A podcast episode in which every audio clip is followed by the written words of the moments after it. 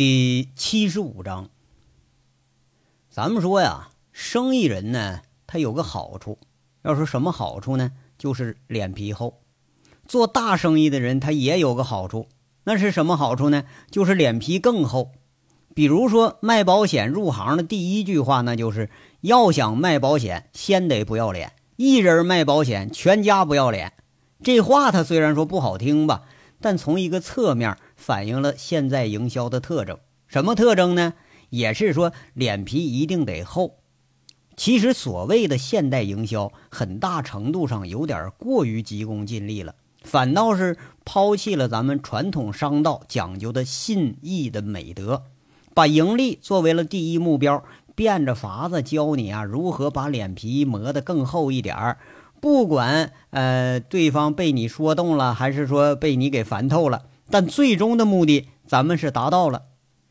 那林国庆呢，就是这么个做大生意的人，这脸皮他不但是厚，而且嘴皮子上的功夫那可是不浅，愣是他好说歹说，还真就把刚刚辞职还没有什么打算的陆文清给找着了。这三寸不烂之舌吧唧吧唧说了有十几分钟，又把人家小姑娘给骗回来了。再加上啊，陆文清对林寒静，他也确实是有好感，俩人还真就能说到一块儿。况且陆文清这个心思啊，还真就在牧场上，俩人是一拍即合，第二天就启程出发，到了进山了。虽然打电话说这个杨厂长不在，可陆文清说呀，这厂长他根本就没谱，向来就是神龙见首不见尾，没准什么时候他就窜回来了，没准什么时候呢，他就又没影了。俩人这么一合计，得了呗，那咱们守株待兔去吧。不过呀，这只兔子它可不好逮。俩人在牧场住了差不多一周，由于陆文清在这儿，他群众基础好，别人又不知道林寒静的身份，朴实的村民仍然把两位当着上宾在这供着。不过俩人啊，该办的事儿可是办不了了。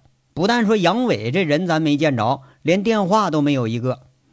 而且呢，这厂子上吧，好像已经习惯了这个二杆子厂长，他时常就不在，该干什么干什么，一切都是井井有条，还真就把林寒静啊，连佩服带加奇怪，这眼神就复杂的多了。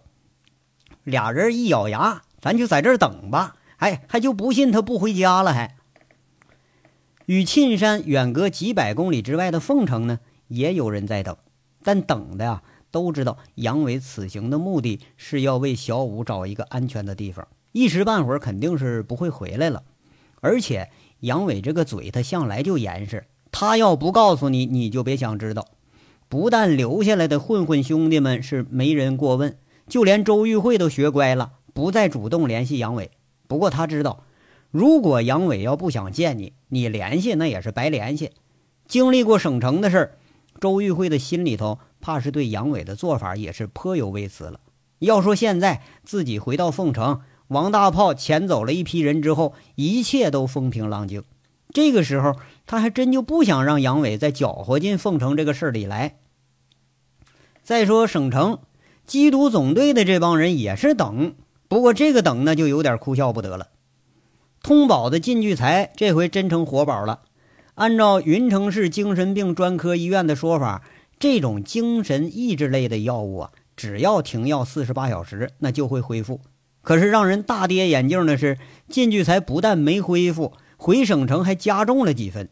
第一天被送进了省武警医院，医院检查之后发现确实有脑神经衰弱的症状，可能是药物抑制的正常睡眠的摇那个缘故。于是呢，这人就舒舒服服的睡了一大觉。第二天，靳聚才一醒过来。看着警察就大呼小叫，钻床底下去了。几天看护的这几个特警是死拉硬拽，才把这货给拉回到床上。江副厅长啊，甚至还亲自来看了看嫌疑人的精神状态。无奈之下，安排到省城的精神病医院做司法类精神症状的鉴定。靳聚才他又一次住进了精神病院了，住的还是单间儿，门口站岗的是四个特警，就这规格之高，那可是历来少有。而且呀，在医院的讯问中，这个人还是吐字不清，说话颠三倒四，一会儿说自己叫靳聚财，一会儿说自己是宋大虎，一会儿呢又说自己是宋清标，让人都给整死了。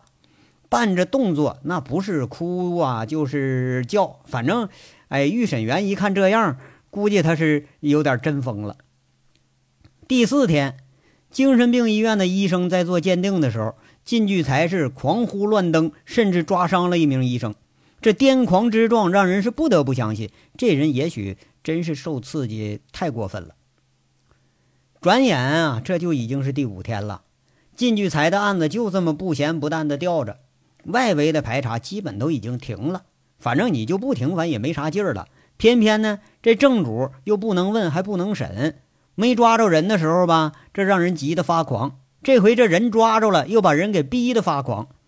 都没料到他是这结果啊！而且根据有关的司法规定，对于确实有疾病或者无法取证的嫌疑人，在司法鉴定之前呢是不能审讯的。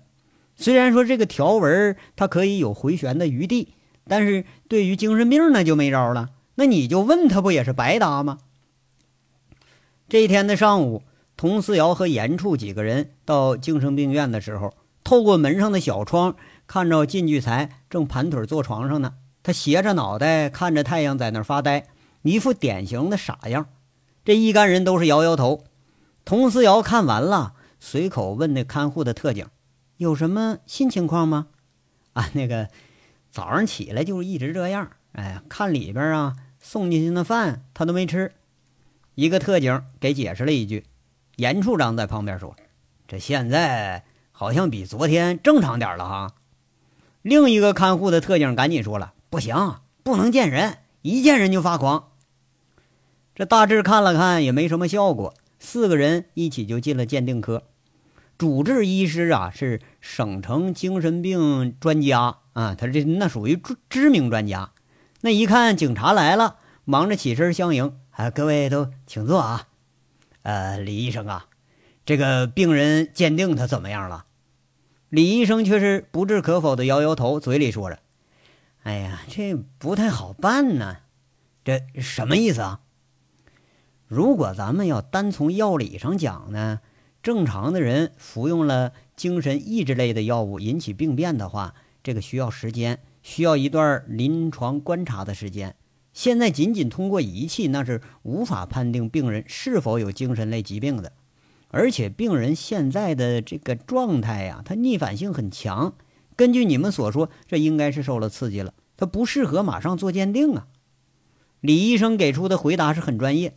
严处长又问了：“那这个得需要多长时间呢？”“嗯，这个得需要一到两个月吧。”啊！严处长惊得差点就站起来。哎，感觉自己有点失态了，忙不迭说了啊，那个对不起啊，刘医生，我有点失态了。这个嫌疑人呐，对我们来说很重要，这么长时间我们可这等不了啊。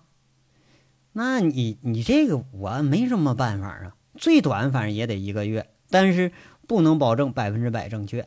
各位公安同志啊，我们医生呢，只能从专业的角度给你们协助，超过这个范围，那我们也就无能为力了。这一番谈话是毫无结果。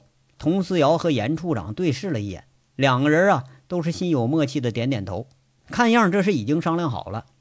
就见佟思瑶征询似的问医生：“李医生，今天我们要把人带回去，要对嫌疑人的指纹、血样进行采集。过了今天，我们再给送回来。”李医生赶紧说了：“啊，那个这可以，不过……”不要给过大的刺激啊！现在这个情绪很不稳定，啊，那好啊，呃，谢谢。这严处长就笑着道谢了，不过这神色可有点不太对劲儿。李医生说着起身了，安排开病房提人，毫无例外，又听着靳聚才就好像让人给非礼了似的，在那大喊大叫，几乎那就是让四个特警给扛着下的楼。严处长好像是也动了恻隐之心了。看看佟思瑶，有点不确定的说：“这个佟处长，这敢不敢擅自提回去啊？省厅指示说得先鉴定再预审呢，这个要江厅知道了。”俩人啊，前一天其实合计半天了，佟思瑶立主了这么个主意。你循规蹈矩的严处长，他心里头就有几分担心。严处，那你想不想撬开他的嘴呢？佟思瑶是以问代答，哎，那当然想了，咱不就冲这个来的吗？那要是等两个月，黄花菜可都凉了。再说了，他被捕的消息万一走漏，靳聚财的案子那可不是一般的贩毒案，经侦、刑侦、省厅大案处，甚至市局都能和他扯上关系。我怕到时候都冲着这条大鱼来，那咱们总队可就是一个小处级单位。建制你再齐全，能争过人家吗？或者真就把他给鉴定出精神病来，我们预审的机会可就都没有了。佟思瑶娓娓道来，好像是在进一步说服这个严处长。俩人说着，和李医生告辞，就下了楼。严处长挥挥手，打发走了司机，亲自开着车。佟思瑶笑吟吟的上了车，知道这严处长心里头啊实在不放心。那果不其然，一上车。严处长憋了半天，又是一句：“可是现在这样怎么审呢？这连医生都说他有问题呀。”严处，要说第一天回来他的精神状态不好，那是用药的关系。可是现在呀，佟思瑶若有所思的摇摇头，旁敲侧击了一句：“宋清标第二天就清醒了。靳聚财的体质虽然不说比清标好吧。”那但也不至于说差到这份上吧？你是说他装疯？严处长惊了一下，干脆把车就停路边了。他一脸诧异的看着佟思瑶，不太相信的说：“哎，这装的这也太像了吧？按理说他这种身份，他应该不至于装疯卖傻呀，这不太可能啊。”哈，虽然呢，我们对他的具体病情不了解。这两天，我细细查阅了靳聚才的档案。这个人出身工人家庭，十八九岁就在太钢当了炉钳工。因为犯了投机倒把，他偷卖厂里的废钢材，被开除了。后来做过小生意，摆过摊儿，开过门市部。八十年代后期，此人通过不正当关系贷款一百万起家做焦炭生意，不过赔的是一干二净。赖着银行的债，那谁也拿他没办法。后来不知道又通过什么关系，居然又起家了。不但贷款没有还，还又贷出来了四百万。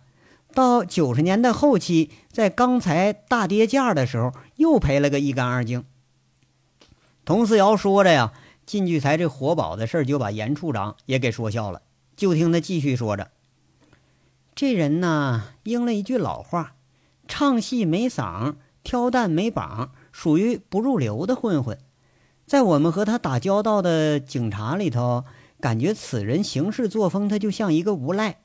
这一点从他欠着银行贷款不还，那就能看出来。